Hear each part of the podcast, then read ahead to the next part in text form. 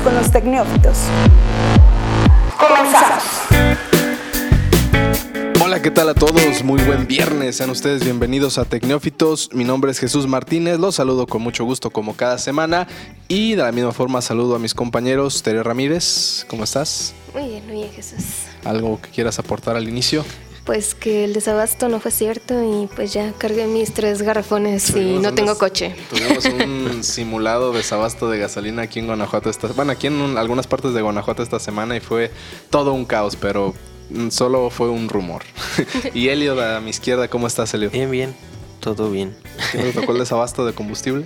No, pero ya estaba preparando mi, ahí gar- mi venta ilegal de... tus garrafas para la venta de guachicol. bueno, pues antes de comenzar, arrancamos con un pequeño resumen. Tecnófitos.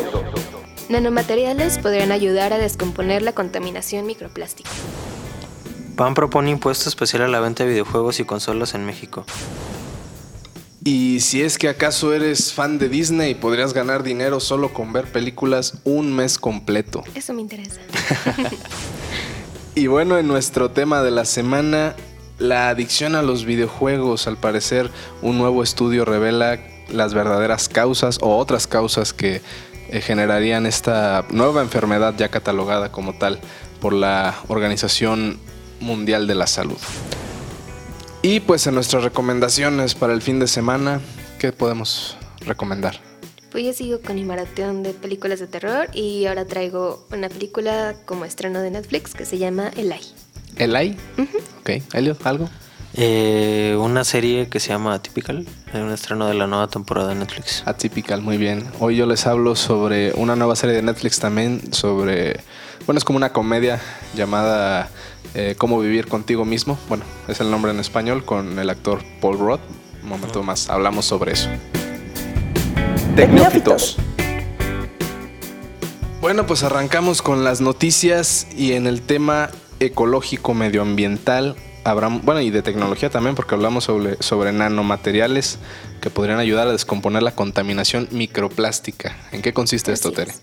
Primero hay que saber qué es lo que vamos a atacar, ¿no? Que son los microplásticos, o también conocidas como microesferas, que son partículas del plástico, derivadas del plástico, que miden menos de 5 milímetros y que la podemos encontrar en todas partes, en, jamo- en, en los jabones, este, en la ropa de las... ¿Cómo se puede decir? En las fibras que tiene la ropa este, incluso en la pasta dental y algunos exfoliantes, porque hay unas marcas que lo utilizan precisamente estas eh, partículas de plástico para exfoliar la piel y es algo muy ilógico, pero Son, son esas que se llegan a sentir, ¿no? Como si fuera algo muy eh, pues como poroso, muy rasposito. Sí, sí, sí, es eso.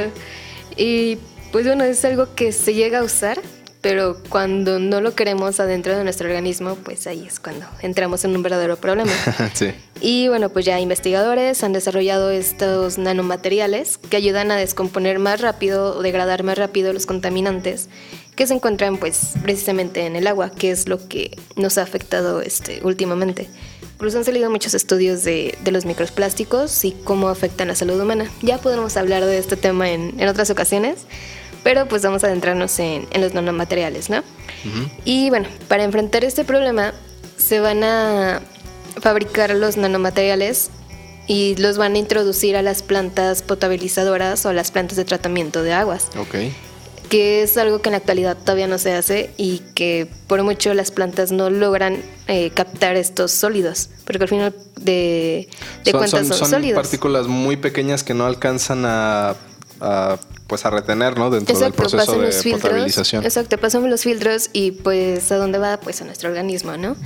Así que es algo creo que muy importante y que sí debemos aplicar y no sé como cuánto llegue a costar estos nanomateriales, pero pues esperemos que, que sean de fácil acceso. ¿no? Digo, como en todo, cada que hay una, un descubrimiento, pues al principio son cosas muy costosas por el, por el desarrollo y todo, pero posteriormente se van eh, haciendo más accesibles porque el desarrollo mismo de la tecnología así lo permite, ¿no? Exacto. Incluso ya hicieron como las pruebas preliminares de para saber si realmente esto es posible. Y bueno, en una muestra de agua sí se limpió la mitad de, de los microplásticos que estaban presentes. Ok. Así que parece ser una buena alternativa, eh, pero como todo necesita mejoras, ¿no? Sí, como siempre, ¿no? La- la- el proceso de experimentación, prueba y error. Exacto. Pues muy bien.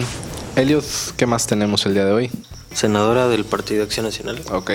Este propone un impuesto especial muy parecido al que tienen los refrescos en México, pero ahora los videojuegos y consolas. Chale. Quiere que el 3% del costo del- de las ventas de videojuegos y consolas en México sea destinado como un impuesto especial a los deportes Ok. Y para que operen y creen academias deportivas municipales para niños, niñas y adolescentes. Híjole. Pues no eso ya sé. está, digo. Creo que aquí el verdadero problema es que asistan, porque de nada te sirve que las tengas, las instalaciones y... O sea, en- entiendo el tema de querer decir, bueno, en lugar de que, o sea, Es que, el- que- que el, que el recurso del, de, generado por la venta de este tipo de artículos que, que- que llaman a, a una vida más sedentaria o de Sí. pasársela en el sillón jugando videojuegos sea para promover lugares donde puedan practicar deporte, pero, o sea, no, no. Es que yo creo no que es una, o sea, siento que es una iniciativa sacada de la manga sin ningún tipo de estudio, sin ningún tipo de, de averiguar si hay un problema, si hay, como tú dices, que es que el- a lo mejor el uso de lo- de los videojuegos es... Porque una, una bebida azucarada, que una simple bebida te aporta como el 70% de azúcar, como que sí no tiene por qué estar en cualquier niño, ¿no? Sí. pero un videojuego no sé si suceda igual, ¿no? O sea, a lo mejor el abuso de los videojuegos pueda contraer este tipo de sedentarismo o a lo mejor este tipo de aislamiento De de, los niños, bla, bla. pero pero que te compres un videojuego creo que no no por, por ende tiene que ser un- una práctica no sana como el tabaco Sí. o el alcohol o Sí, los- bueno, o y en, las y en- bebidas azucaradas, y en ¿no? todo caso obedece más a una problemática, eh, otro tipo de enfermedades que pueden ser relacionadas con, con aislamiento, con cuestiones más como emocionales, no tanto de, de- de- de sedentarismo. Y, y sí creo que no va bien dirigido, ni no debería ir dirigido de esa forma, Digo, pero... al ratito vamos a hablar un poquito más sobre esto, Así pero, es. pero lo que yo creo que es una propuesta muy sacada de la manga porque, porque los videojuegos y no otra cosa, ¿no? O Sí, sea, como que parece algo más sensacionalista que, que realmente que quieran atacar un problema verdadero. Sí, la verdad, digo, no, no sé si, si esta senadora haya presentado algún estudio, decir es que hay una demanda altísima de videojuegos en México y pues tenemos que, o sea, no lo dicen así, pero pues tenemos que sacarle algo de, de recurso para nosotros, ¿no? Pues bueno, no, la verdad es que este tipo de cosas creo que solamente quedan en eso, en la pura propuesta. Sí, más ahorita con la política prioritaria del Congreso de no más impuestos. ¿no? Sí, sí, creo que sería un error completamente para, para quien lo propone y si es que lo aprueban. Entonces sí, no, no creo que se llegue a dar. Pues bueno, ese es un, ese es un tema. Y en información más amable, em, Disney y todo este asunto que ahorita tienen de que pues ya van a lanzar su plataforma en Estados Unidos, Disney Plus, eh, pues ha lanzado una convocatoria. No aquí en México, vamos aclarando, es en Estados Unidos, donde invita a los usuarios a que participen para participar en una dinámica que solamente podrá hacer una persona, que es ver por 30 días 30 películas o series o contenido de Disney. Y al final de esto va a poder ganar mil dólares. Una sola persona. Una sola persona, que aquí se traduce como en unos casi 20 mil pesos, un poquito menos. Eh, entonces, eh, la dinámica consiste en que les, man- les envíen a, pues a las oficinas de Disney, bueno, al correo de Disney, un video donde eh, expliquen cuál es su película favorita y por qué. Y bueno, ya Disney definirá quién realmente tiene esta... eh, quién puede considerarse un verdadero fan de, todas la- las historias de Disney. Y al final, pues bueno, esta persona tendrá que ver 30 de los contenidos de Disney, que también puede ser, eh, bueno, Marvel y toda esta serie de... de- Todo su monopolio. Exacto, todo su monopolio de contenidos. Y, y al final de esto van a ganar mil dólares, van a ganar una suscripción por un año a Disney Plus, Disney Plus. que más o menos son como este, 70 dólares por un- una anualidad. Entonces ya es otro, otro dinero extra. y aparte, pues un kit ahí que, que al parecer va a consistir en, en una cobija, en, en unos- en cuat- en cuatro vasos, este, así como de los coleccionables. Gorrito con refresco. Exactamente, o sea, todo el kit para poder ver este, los contenidos que ahora va a tener Disney Plus. Ya sale el próximo mes en Estados Unidos. Al parecer, a finales de 2020 sal- llega a México y a Latinoamérica, algo que ya habíamos comentado. Y, y pues bueno, vam- vamos a ver cómo reacciona. Vamos a tener un año como para ver las impresiones o el impacto que tiene Disney en, en Estados Unidos y pues seguramente será algo similar en Latinoamérica, ¿no? Sí, y si por cierto estaba viendo que todas las todos los aparatos de Amazon y de Apple van a ser compatibles con, Con la aplicación. con la aplicación. Entonces, como por aquellos que no sabían dónde lo iban a poder ver, pues va a ser en casi cualquier dispositivo va a estar disponible. Este, pero bueno, hablando de esto, creo que está muy padre como para, supongo que justo ahorita todo esto que está diciendo que se van a ganar, además del dinero, yo creo que si está enfocado a, a fans, seguramente cualquier como fanático de Disney Querrá va a estar muy feliz de ganarse este kit de- Exactamente. como exclusivo, ¿no? Y, y de hecho, hay bueno, otro tema por ahí que, que les comento rápido. Eh, Dentro de las novedades que va a presentar Disney a comparación de otras plataformas de streaming, em, tú vas a poder descargar en tu celular películas o series que estén en la app. Ok. Y las vas a, como digo, eso es, es normal en todas las, las plataformas, pero el gran detalle es que si por alguna razón este contenido llega a desaparecer de la plataforma, y bueno, ya sea que, que lo quiten temporalmente por derechos o lo que sea, si está descargada en tu dispositivo y tienes este eh, la suscripción todavía pagada, puedes ver esos contenidos aunque ya no aparezcan a lo mejor en el catálogo. Órale, Pero- qué chido. O sea, puedes tener, puedes llenar un disco duro si tú quieres, o bueno, tu, tu celular con, con toda la capacidad que tenga para, para películas y series de Disney. Y mientras la tengas pagada, este, y pues si por alguna razón, digamos, quitan, no sé, el Rey León de, de Netflix, por así decirlo, y tú lo tienes descargado, lo puedes ver todavía. Oh, qué Entonces chido. es algo que, que con lo que buscan competir. No tienen un, un tiempo así como en Netflix, que si lo descargas una vez te tienes que, y lo quitas, te tienes que esperar.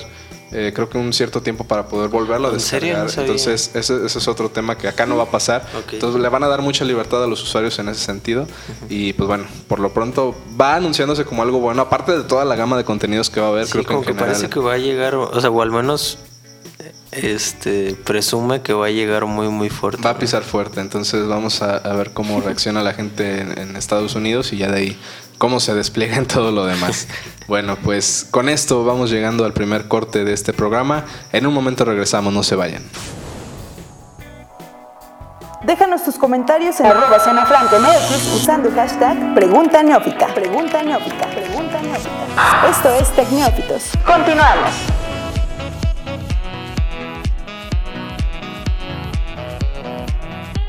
Y bueno, ya estamos de vuelta en Tecnófitos, no sin antes invitarlos a que convivan y que se comuniquen con nosotros en, en Twitter, arroba Tecnófitos, ahí nos encuentran, ahí pueden opinar. Díganos, ¿realmente ya están considerando en cambiar Netflix por Disney Plus? ¿O podrían pagar las dos suscripciones? Se antoja como, bueno, no se antoja, se, se- se presume que van a ser alrededor de 130, 140 pesos una suscripción mensual en, en Disney Plus.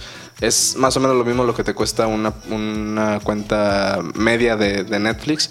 Entonces, eh, pues va a ser la competencia directa con, hacia ellos, hacia HBO, hacia Amazon Prime. Entonces, no sé, la verdad estoy interes- eh, Sí, intrigado de ver creo aquí en a dónde México llega. si realmente como la semana pasada platicábamos de que en México casi el 90% tienen, o sea, del, del mercado de streaming lo acapara Netflix. Vamos a ver si realmente un competidor como Disney puede realmente comerle ese cacho de pastel, ¿no? Exacto. Así es. Pues bueno, un momento más hablaremos, más adelante hablaremos de eso en, en algún otro programa. Pero bueno, por lo pronto, lo que hoy nos atañe. eh, surgió un nuevo estudio de la Universidad de Oxford donde revela que hay otras causas por las cuales se puede dar la adicción a los videojuegos. Aquí ya habíamos platicado hace un- unas semanas o meses, no recuerdo hace cuánto, que la Organización Mundial de la Salud había ya agregado, digamos que al catálogo de enfermedades reconocidas, la adicción a los videojuegos. ¿Cómo se podía detectar? Pues bueno, para ponerles un poquito en contexto, eh, cuando tu, tu prioridad superior es jugar videojuegos, dejas de lado el trabajo, los estudios, eh, tu vida social, eh, las diferentes responsabilidades que puedas tener por jugar videojuegos es un síntoma que la Organización Mundial de la Salud consideraba.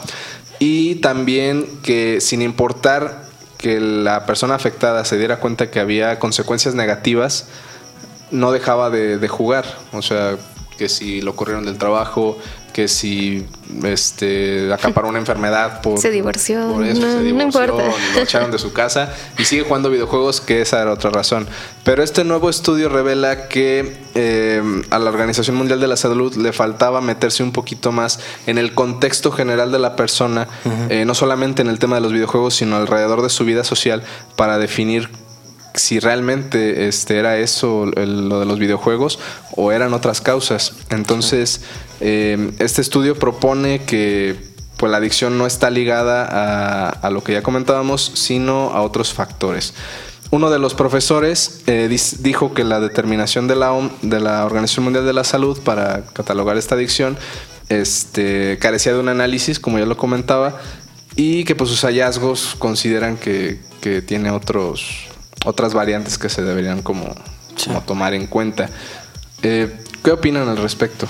Pues la verdad, digo, no, no he leído el estudio, pero me parece mucho más sensato pensar que son otra, o sea, otra fuente de, de, de elementos que hacen que esta persona desemboque en este tipo de prácticas, más allá de que exista una enfermedad específica de la adicción a los videojuegos, que más o menos un poco lo comentamos después, ¿no? Porque en ese entonces, ¿por qué no existe una adicción a Netflix o, o una catalogación de una adicción a...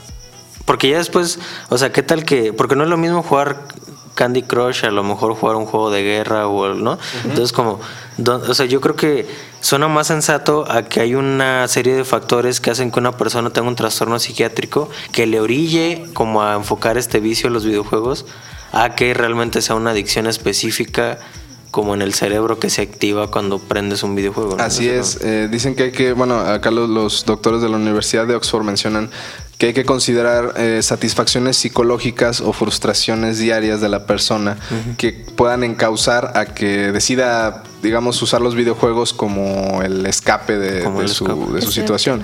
Entonces sí, o sea, puede ser la depresión, puede ser mm, un, una- un rechazo social, lo que termine llevándolo a lo mejor a buscar ahí la forma de, de liberarse de esta, de esta frustración. ¿no? Y es que incluso toman mucho como el tema de que un videojuego de violencia te provocaba que tú fueras violento. Y realmente eran cosas que no, porque se hacían en el estudio y decías, bueno, vivo en una familia violenta, entonces ¿quién es el, el factor de que lo está provocando? Así que sí, son varias cosas que se tienen que tomar en cuenta. Y aquí decía que se tienen que tomar eh, como necesidades o los sentidos de pertenencia, de autonomía y competencia. Entonces es algo como que Realmente yo puedo vivir sin el ¿no? videojuego. Ajá. Ajá. Si puedo vivir sin el videojuego, pues estoy bien. O sea, no me tengo que declarar que soy adicto a, a ellos.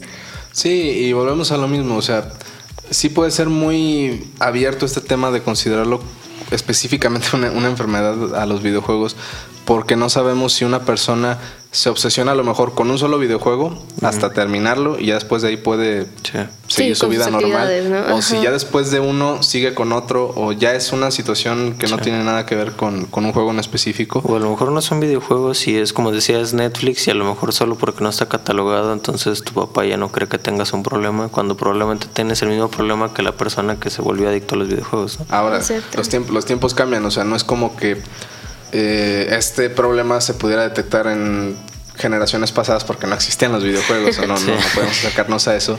Y, y quién sabe si a lo mejor en aquel entonces la gente que dice, no, es que cómo es posible que alguien se, se meta tanto con una consola, a lo mejor ellos, si lo hubieran tenido, hubiera sido igual. Sí, o a lo mejor se trincaban con otra cosa, como juegos de mesa o, o juegos de azar. Eran o- juegos de azar, a otra Sí, no. cosa. Y eso la verdad, bueno, sí, sí, creo que sí, sí existe la enfermedad. al- Y está declarada. Bueno, es que Es la- la- apostar, ¿no? el apostar creo que sí es una cosa muy específica porque y lo cual también ya los videojuegos eh, en mucha, en casi todo el, el mundo ya tienen prohibido que los niños puedan apostar dentro de juegos, aunque sea como por dinero virtual, porque justo esto sí fomenta este La adicción al- la adicción a- al, al juego, no al azar, Sí. a los juegos de azar. Pues sí, me, me parece un, un tema que, que va a seguir teniendo distintas como observaciones y distintas aristas. Lo- la realidad es que, bueno, los videojuegos eh, tienen una presencia importante hoy en día en la sociedad en general. Siguen saliendo nuevas consolas, por ahí el Creo que el próximo año sale la número 5 de la consola, el, PlayStation 5, lo cual también va a generar un boom. y, y, obviamente los desarrolladores de muchos años siguen generando nuevos videojuegos que generan nueva expectación y que mantienen a la gente ahí. El boom de los gamers, de, de los, de los chicos que ahora se dedican ya profesionalmente a, a jugar videojuegos y, de eso viven. Entonces, y el mercado que cada vez más crece de gente que le gusta ver jugar a otras personas, ¿no? Como, y ya, o sea, ya, yo estaba viendo que ya, o sea, hay, hay en YouTube más gente que ve jugar a otras personas que la que lo juega. Exactamente. Entonces siento que ya es algo muy parecido como a los deportes tradicionales, ¿no? Donde, donde hay mucha gente que ni lo practica ni sabe cómo, patear un balón, pero se echa toda la jornada de los partidos. Exactamente. Sí, me, parece que, bueno, incluso está esta plataforma otra de, Twitch, Twitch, que es donde es más dedicada a los que son gamers que pueden ahí eh, eh, transmitir sus, sus partidas de X videojuego y la gente los ve, les hace donaciones, por cierta cantidad de vistas les reciben dinero. Incluso leía un artículo, creo que en el New York Times hace un tiempo, que hablaba de uno de los equipos que se conforman ya de, de, videojugadores para torneos. De gamers. De gamers. y que ya es una preparación como atletas olímpicos, o sea, llevan una vida donde ya tienen que hacer ejercicio, tienen que entrenar físicamente, no solamente ponerse a jugar y llevar una alimentación saludable porque el rendimiento que tienen que dar ya es de alguien profesional. Y es que a veces las, bueno, no recuerdo cómo se llaman, pero son como estas campañas de videojuegos. Sí, a veces se llevan por días y hay veces en las que no puedes descansar porque son pues tal cual online. Y realmente no es como que déjale pongo pausa para irme a bañar, irme a comer. O sea, no, es como que tienes que estar ahí 24/7 y pues ya es dependiendo de tu existe, existe este tema de decir, no, es que no puede ser un deporte porque lo que sea, ¿no? Que, que si no, sé, no, hay un, no hay un desgaste físico. Creo que sí lo hay para quien lo juega. De una forma de decir, juego ocho horas este, al día, pues claro que, te requiere una cierta capacidad. Digo, eso de los deportes creo que es una discusión que nunca Nunca va a tener nada bueno. Pero, pero mi punto es como, por un lado, si el ajedrez es considerado deporte, por pura destreza mental, pues porque este tipo de cosas. Y además no solo es destreza mental, sino también tienes que tener destreza en los dedos como para tener la reacción y el reflejo suficiente físico, porque en el ajedrez no necesitas reflejos, en los videojuegos sí necesitas reflejos. Entonces como ahí es donde te pones a pensar, por, o sea, como porque esto no sería un deporte, ¿no?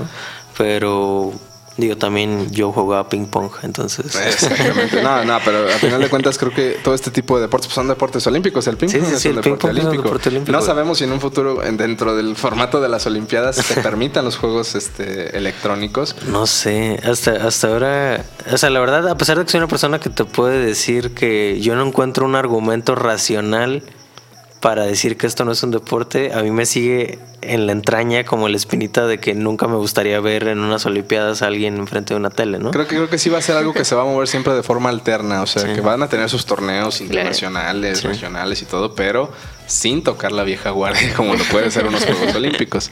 Así que pues, pues bueno, eh, aquí la recomendación pues es que si son eh, gente que juega videojuegos, pues nada más póngase ahí el tiro de que no no vayan a caer en una adicción o en, este tipo de situaciones que ya y se también si, si, justo, o sea, como si ven que una persona tiene este tipo de problemas, no lo minimicen. No lo minimicen y, atiendan justo lo que hay detrás, ¿no? o sea, como porque seguramente atrás hay algo que está generando todo esa que justo cuando tú decías que desemboca en o cómo cómo dijiste como que de alguna forma o sea, al final se la forma de escape es el videojuego. Sí, es, la forma. En realidad de... atrás hay algo más, ¿no? Exacto, hay un entorno alrededor que puede ser lo que realmente genere la adicción a, los, a los videojuegos. Pues bueno, eh, déjenos, no olviden comentar con nosotros si, si creen que es eh, como tal una enfermedad o si toda la Organización Mundial de la Salud y todos los eh, investigadores exageran que es algo normal y que no debería considerarse como tal. Y, pues bueno, déjenos ahí sus, sus, comentarios en Twitter. Por lo pronto, vámonos a una pausa y ya estamos por cerrar esta emisión número 20, por cierto, de Tecnófitos.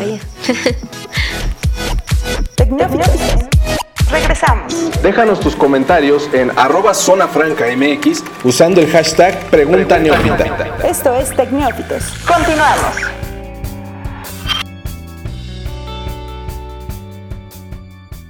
Y bueno, pues ya seguimos con las recomendaciones, que es como mi parte favorita porque es donde nos podemos presentar, ¿no? Como personas.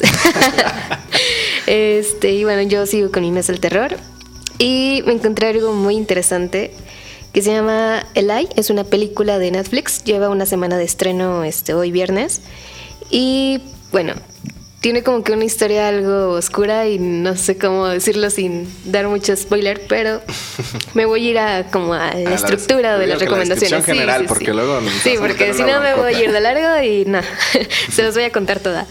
Y bueno, es un niño que se llama Eli, o se escribe Eli, no sé si la pueden E, encontrar. L I. y latina. Ajá.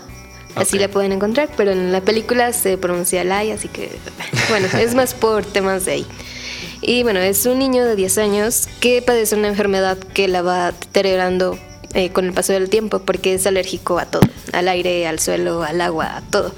Así que en cuanto respira oxígeno que todos respiramos, pues empieza a surgir con una serie de alergias y empieza como con el sarpullido y se pone todo rojo y se desmaya y ay, es un caos este Es niño. alérgico a la vida. Exacto. Creo que como muchas. Muchas Pero en ese punto de ponerte este rojo y con sarpullido, ¿no? Exacto. Y bueno, ya este, sus papás lo llevan a, a curar con una médico que le ayuda, ha ayudado a varios niños a curarse, entre comillas. Pero el niño sospecha de ella y tiene como que esta Inquietud, sensación ¿no? de extrañez. Porque a donde van es una casa como solitaria, abandonada, una típica casa de terror. Y el niño es el único que es- está en el centro médico, así que es lo más raro de la película. Y bueno, ya este, con el paso de, de la historia, el niño se da cuenta de la verdad que hay detrás de, del por qué lo están llevando a ese centro médico. Y pues ahí se desarrolla como que un final algo inesperado, porque durante toda la película no te imaginabas que eso iba a pasar. Y algo más interesante que en sí la película es que varias personas que han visto la película han visto apariciones de, Ok. de demonios o han alucinado. Y bueno, yo en este día que, que la llevo viendo, pues normalmente no, no ha pasado Es nada, que así que pueden verla sin Tal vez, una, preocupación. tal vez una película ya de un terror psicológico al punto de que sí llegas a, a dudar de, de muchas cosas, ¿no? Ujú, exacto. Y aparte es una película no oscura, realmente no está tan, tan así, excepto del final. El final sí realmente tiene todas estas cosas como satánicas y demás. Y- pero está está súper increíble, realmente no, no te lo esperas y sí te llega a causar como un trauma. Pero es algo que se puede ver en todas las películas de terror. No se me hizo algo, pues, eh, fuera de lo normal o de Ok. lo común. Es una típica película de terror con un final diferente, eso sí. Pero, pues, hasta ahí. no- Está, es de Netflix, eso Sí. es producción de Netflix Sí, sí, y no está basada en algún libro, ¿verdad? ¿O no, pero dicen que tienen como este, estos temas de otras dos series que realmente no, no he visto, ni siquiera conozco como el tema, pero supongo que es algo también como de terror. O sea, supongo que es como un tema de Netflix que tienen en su producción o algo. Ok, bueno, pues es una buena opción, sobre todo porque ya el próximo fin de semana es eh, pues ya el- lo mero bueno, ¿no? De Halloween, Exacto. Día de Muertos. Que desde esta semana yo creo ya van a empezar a sacar maratones o, o recomendaciones así de listas de Creo todas que las ya se va a películas que estrenar tienes la que ver. tercera temporada de Sabrina y es algo que estoy esperando muchísimo. Muy bien, pues bueno, siguen, llegando los estrenos, perfecto. Eh, bueno, Liot, ¿tú qué nos puedes platicar? Yo les traigo una recomendación también de Netflix. Es un drama familiar. Es una historia. Es la tercera temporada de una serie que se llama Atypical, Atypical. que es atípico en español. De lo que trata es. Es como el, el clásico drama familiar donde es como dos esposos que están como al borde del divorcio. El, el niño tiene va a salir de la prepa y va a entrar a la universidad y no sabe qué universidad ir. La hija es deportista y no sabe, tiene un novio y le ofrecen una beca en otra universidad con una beca deportiva y no sabe si dejar al novio en su pueblo para irse a la gran universidad o no. O sea, es como este cliché. Sí, sí. Pero como el, el ingrediente como diferente que tiene esta serie es que el niño que les explicaba que está terminando la prepa a la universidad está en el espectro autista. Oh. Entonces es un niño autista involucrado en toda esta familia. Entonces como eso le agrega muchísimo como... O sea, es un ingrediente como muy muy fuerte porque entonces está todo el drama de que la mamá toda su vida creció muy apegado a él y queriéndole como hacer todo. Y ahora es donde el muchacho tiene que decidir si abandonar a su familia o no para irse a la universidad y si se siente listo como psicológica y emocionalmente para hacerlo. Oh. Este, también como obviamente está en la edad donde ya empieza como a conocer chicas o no, entonces es como cómo se desarrolla el espectro autista junto con todo esto, cómo se desarrolla el espectro autista junto con todo este drama familiar. Entonces como siento que es una serie, para empezar es, es muy divertida y muy muy bonita y además siento que es muy educacional porque muestra todo este rollo del autismo como de una forma no exagerada, sino muy muy real y, y como muy como con todo el respeto que se merece el personaje. O sea, no, no es como Sheldon Cooper que tratan como de, de caricaturizarlo, ¿no? Sino acá es como este, de alguna forma muy, muy fiel a como que realmente es el espectro autista en realidad. Y esto hace que como sea muy educacional la, la, serie porque aprendes mucho sobre estos niños y, sobre cómo son las familias de estos niños, ¿no? Y además la historia termina siendo como conmovedora, divertida, bla, bla, bla. Entonces es muy bonita, de verdad, véanla. Este, se el primero de noviembre se estrena la tercera temporada, entonces si no han visto las demás, son episodios cortos de media hora y van dos temporadas, muy muy buenas las dos y pues está por estrenarse la tercera. Perfecto, pues bueno, creo que sí, hay que considerar, sí concientizar el tema del autismo, creo que es una enfermedad que no tenemos muy bien eh, muy clara este cuáles son sus alcances y cómo se puede llevar una vida teniendo pues un hijo o una persona cercana con autismo y, sí me parece que, hay muchas organizaciones que están haciendo esta labor pero sigue, le sigue faltando tal vez la difusión necesaria para que todos entremos en el en el mismo pues, canal ¿no? de cómo, cómo, se, cómo se lleva este, esta enfermedad. Pues muy bien. Y ya para cerrar, em, esta semana, la semana pasada, creo el viernes pasado, se estrenó una nueva serie. Mm, la verdad, cuando, la, cuando escuché el nombre y, vi más o menos los, los primeras descripciones, pensé que era algo más así como abstracto, como tipo documental o tipo dramático. Y no, resulta que es una comedia. se llama, bueno, el, el, título original es Living with Myself, pero lo adaptaron al español de Cómo vivir conmigo mismo. O Cómo vivir contigo mismo, perdón. Este, entonces, eh, es protagonizada por el actor eh, Paul Roth, que es quien hace a Ant-Man en las, en las películas de Marvel. Eh, quienes vimos Friends sabemos que es este Mike Hannigan que se casa con, con Sí, sí, sí. Y, bueno, la serie consiste básicamente en que bueno, este personaje es un sujeto con una vida que ya decayó, o sea, es trabaja en una agencia de publicidad, está casado desde hace varios años, intentando tener una familia que no puede porque tengo entendido que es este, eh, ¿cómo se dice? Infértil y, que su vida ya cayó en una depresión total. O sea, no es como para que se suicide, pero ya cayó en una rutina donde es, este, miserable, no es feliz, le falta todo. Y de repente uno de sus compañeros de trabajo le dice, ¿sabes qué? Pues mi vida cambió a partir de que fui a un spa. Le pasa el número, le dice, sabes que es muy caro, pero vale toda la pena. vale, toda la... De hecho, sí, hacen ahí como, el comentario de, vas a ir a que te den un final feliz y es esto, te dan una y dicen, no, no, no, no es ese tipo de spa. Entonces va y pues todo parece normal. Incluso cuando llega es un local muy simple.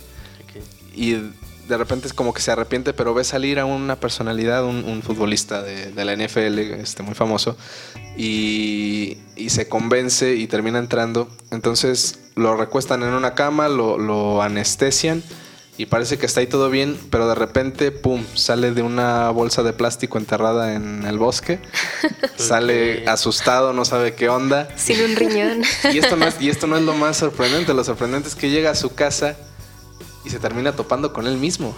Órale, ok. Entonces, la serie básicamente te explica que este, eh, que este spa lo que hace es toma tu muestra genética y hace un, un clon de ti pero con el ADN mejorado, porque a partir de ahí este, este nuevo personaje ya es más, eh, ya es optimista, ya es más proactivo, ve la vida de otra forma. O sea, digamos que eres tú, pero mejorado en, una cierta forma. El único, problema, el único problema con este sujeto en específico es que falló el proceso y no lo pudieron matar al, original. O sea, entonces, o sea, sí, originalmente el, primero tiene que morir y, el clon es el que ya sigue la vida, que tiene todos los recuerdos y, o sea, el punto de quiebre es ahí. O sea, él, recuerda ya cuando ya despierta del spa y ya está bien y todo, pero es el clon. Entonces, Está, está bastante entretenida, está, está divertida. No es así como que una sitcom, no, no, no escuchan las risas de fondo.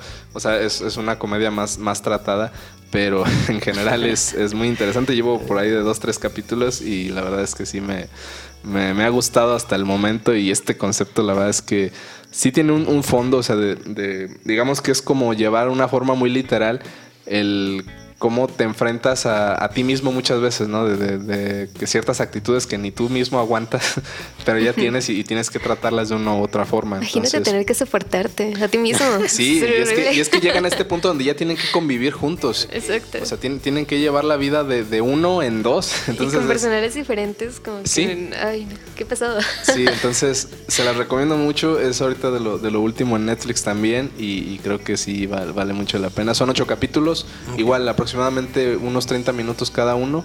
Y, y pues nada, creo que Paul, Paul Rudd en, en, lo personal me gusta mucho cómo, cómo okay. actúa y, y, en temas de comedia creo que, creo que es alguien bastante interesante. No es así como que el mejor actor ni nada, pero, pero me gusta en lo personal bastante. Entonces, pues si tienen chance, véanla. Living with myself. bueno, pues ya con esto estamos llegando al final de, de Tecnófitos. Muchísimas gracias a quienes se quedaron, a quienes se quedaron hasta este momento. Elliot. Pues feliz temporada de terror. y empezamos a disfrazarnos. No, pues solamente no crean en los rumores que hay en Facebook y infórmense primero antes de hacer un caos en la ciudad. Exacto, y pues si el mundo no se acaba y si no nos encierran en gamers anónimos, pues aquí nos vemos la siguiente semana.